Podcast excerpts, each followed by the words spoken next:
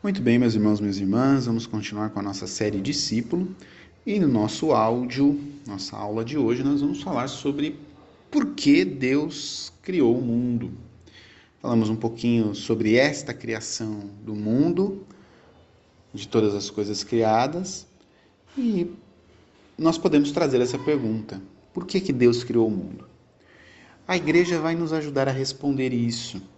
Nós olharmos para um texto do Concílio Vaticano I, veja o que a igreja nos propõe a ver como resposta a esta indagação, a esta questão do porquê Deus criou o mundo. O mundo foi criado para a glória de Deus. Deus criou todas as coisas, mencionando São Boaventura, não para aumentar a sua glória, para, mas para manifestar e para comunicar a sua glória. Pois tudo o que criaste proclama o vosso louvor. O céu e a terra proclamam a vossa glória. Deus criou, veja, Deus criou todas as coisas, segundo São Boaventura, confirmado pelo Concílio Vaticano I, não para aumentar a sua glória, mas para manifestar e para comunicar a sua glória, porque tudo o que vive, tudo o que foi criado por Deus, proclama o vosso louvor e proclama a vossa glória. Isso quer dizer, manifesta e comunica a glória de Deus. Mas, não só por isso, porque aí nós vamos olhar para aquilo que Santo Tomás de Aquino vai dizer sobre a criação. E ele vai dizer assim: aberta a mão pela chave do amor, as criaturas surgiram. Santo Tomás de Aquino está nos dizendo que não há outra razão para Deus criar o mundo senão para o seu amor e a sua bondade. Isso o próprio Concílio Vaticano I vai nos confirmar ou nos explicar. Veja o que o texto do Concílio Vaticano I vai dizer. Este único e verdadeiro Deus, por sua bondade e por sua virtude onipotente, não para aumentar sua felicidade, nem para adquirir sua perfeição, mas para manifestar essa perfeição por meio dos bens que prodigaliza as criaturas, com vontade plenamente livre, criou simultaneamente, no início do tempo, ambas as criaturas do nada, a espiritual e a corporal. Veja, Deus criou todas as coisas com sua vontade plenamente livre, por sua bondade, por sua virtude, para manifestar a sua perfeição. E aqui o catecismo, desculpa, o Concílio Vaticano I vai ainda nos falar que Deus criou do nada, veja, por isso que nós falamos que a fé da igreja é de que Deus criou do nada. Repito, você pode ter um processo de transformação do mundo ao longo do tempo, porque nós vamos ver até isso daqui a pouquinho, de que Deus confiou ao ser humano o cuidado deste mundo, mas Deus criou inicialmente do nada todas as coisas, os seres espirituais e os seres corporais. Veja o que o catecismo da igreja vai dizer. O fim último da criação é que Deus, criador do universo, tornar-se-á tudo em todas as coisas, procurando ao mesmo tempo a sua glória e a nossa felicidade. O fim último de toda a criação, assim como tudo nasceu do nada das mãos de Deus, tudo voltará para Ele Assim como todas as coisas foram criadas para manifestar e comunicar a sua glória, todas as coisas terão como fim Ele próprio para a sua maior glória. Mas veja, Deus compartilha de Sua presença, do seu amor, de Sua bondade para conosco e deseja a nossa felicidade. Por isso, a nossa felicidade, que fomos criados por Deus, se encontra nas mãos dele. A nossa bem-aventurança, a nossa felicidade verdadeira e plena acontecerá quando voltarmos para as mãos de Deus. Por isso, nós, cristãos, quando temos a morte, a nossa morte, nós a chamamos de Páscoa definitiva, de passagem definitiva para a bem-aventurança eterna. A morte não é o ponto final e nem pode ser o lamento de toda a nossa vida. E é óbvio que nós ficamos tristes com a morte dos nossos daqueles que nós amamos. Choramos a morte, nos enlutamos, sentimos saudade, porque somos seres humanos e amamos verdadeiramente as pessoas e sentimos a sua ausência. Mas, como cristãos, nós não paramos na morte, na saudade, na ausência, por mais que a sintamos. Por quê? Porque cremos que a pessoa, quando morre, não é o fim para ela. Ao contrário, é o início da eternidade da verdadeira felicidade, aonde não haverá choro, aonde não haverá dor. Lá onde está o nosso tesouro, nós voltamos para a mão do nosso Criador. Nós estamos na bem-aventurança eterna. Veja, o fim último da criação é que Deus vai se tornar tudo em todas as coisas ao mesmo tempo, manifestará a sua glória e a nossa plena felicidade. Quando Deus for tudo em todos, nós alcançaremos a nossa plena felicidade. Quando morremos, voltamos para junto de Deus, mergulhamos plenamente em Deus, ali encontramos a nossa verdadeira felicidade. Mas é bonito de nós olharmos na narrativa do Gênesis que Deus criou tudo de maneira ordenada e boa. Lá diz assim: e Deus viu, a cada criação que Deus faz, a cada coisa que Deus cria, diz: e Deus viu que isto era bom. E Deus viu que isto era bom. E Deus viu que isto era muito bom. Por isso nós podemos dizer que a criação participa da bondade de Deus que a criação é fruto desta bondade de Deus para com o homem, para com toda a criação. Nós somos frutos desta bondade de Deus. E o ser humano, de maneira especial, é de maneira privilegiada fruto desta bondade de Deus, pois todas as coisas foram criadas para o homem, como um presente de Deus para o homem. O homem foi colocado nesta terra e foi criado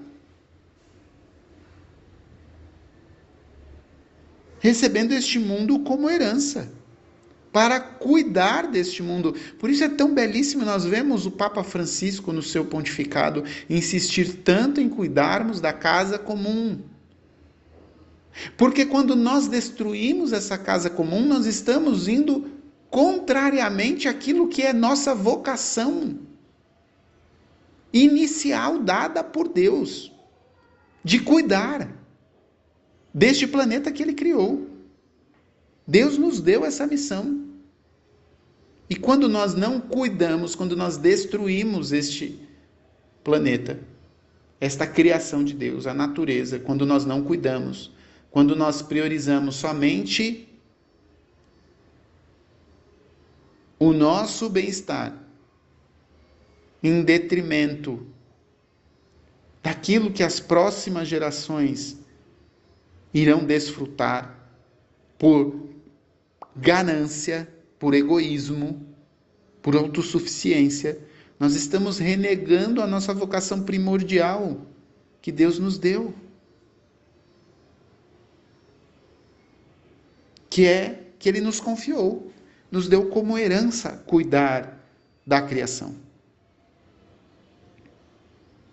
E é importante nós dizermos isso, que Deus ele está presente na sua criação.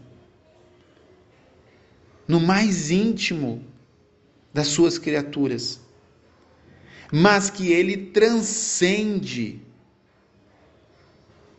a sua própria criação, porque ele é infinitamente maior que todas as suas obras. Ele é infinitamente maior. Santo Agostinho já dizia assim: ele é maior do que o que há de maior em mim, e mais íntimo do que o que há de mais íntimo em mim. Veja, Deus é maior do que o que há de maior em você, e ele é mais íntimo do que o que há de mais íntimo em você. Isso quer dizer, Deus está dentro de mim, como um sacrário vivo do amor de Deus. Eu sou o templo de Deus. Ele está no meu íntimo, no mais íntimo do íntimo. Ele está presente. Ao mesmo tempo, ele é muito maior que eu, ao mesmo tempo em que ele se esconde no mais íntimo de cada criatura, ele é muito maior do que toda e qualquer criatura. Veja que beleza essa frase de Santo Agostinho. E é importante nós também recordarmos de que é Deus quem mantém e sustenta toda a criação. Se Deus nos confiou para cuidarmos da criação, e nós devemos assumir esta responsabilidade de cuidar desta obra criada, nós não podemos também achar de que Deus nos abandonou, de que Ele não mais olha para a sua obra criada. Não, Deus olha para a sua obra criada e, em sua providência, é Ele quem mantém e sustenta toda esta criação. Veja, o planeta está com o seu movimento de rotação e translação acontecendo, você querendo ou não. Quem faz isso acontecer? Senão algo que é uma obra perfeitíssima de um ser muito superior a nós que nós não conseguimos nem compreender perfeitamente. Você não faz nada e talvez você esteja ouvindo esse áudio nesse horário que eu estou gravando está de dia, está nublado, mas tem luz natural. Mas talvez você esteja ouvindo esse áudio à noite, onde não tem mais a luz natural ou somente a luz lunar, mas talvez você precise acender uma lâmpada da sua casa. E você querendo ou não, amanhã será um novo dia, o sol irá nascer. E depois irá se pôr e a lua irá aparecer. E você não fez nada para isso acontecer, mas está acontecendo. Deus é quem mantém e sustenta tudo aquilo que Ele cria.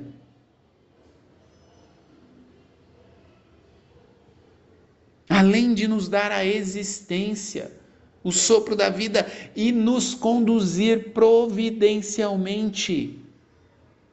Nos conduzir providencialmente àquilo que Ele verdadeiramente nos criou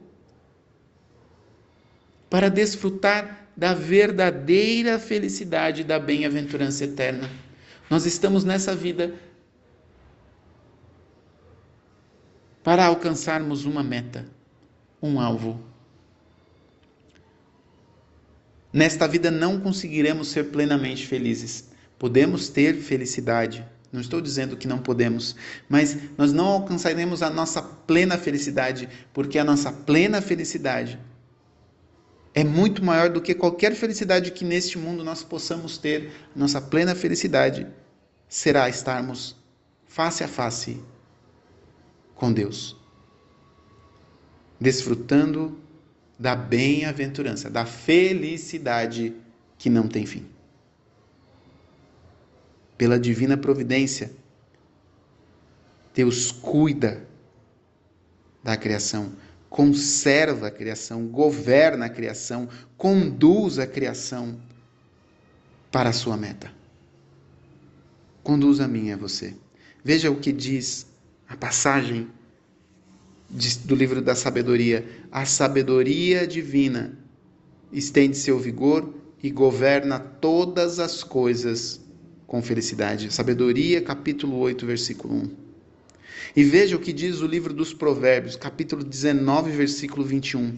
Muitos são os projetos do coração humano, mas é o desígnio do Senhor que permanece firme. Minha gente, nós podemos ter muitos projetos. Muitos projetos. O homem pode ter, pode ter muitos projetos. Mas o que permanecerá firme no final. Serão os projetos do coração humano que nasceram do coração de Deus. Pense agora nos projetos da sua vida que verdadeiramente nasceram do coração de Deus.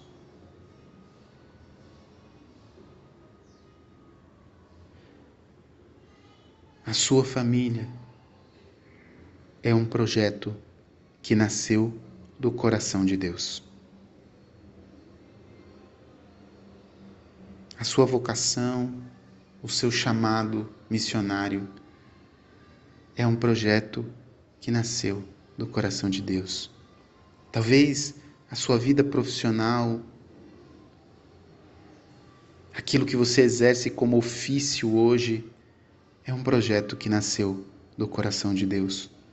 Mas principalmente a sua vida, o seu chamado a amar, é um projeto que nasceu no coração de Deus. Que nós possamos,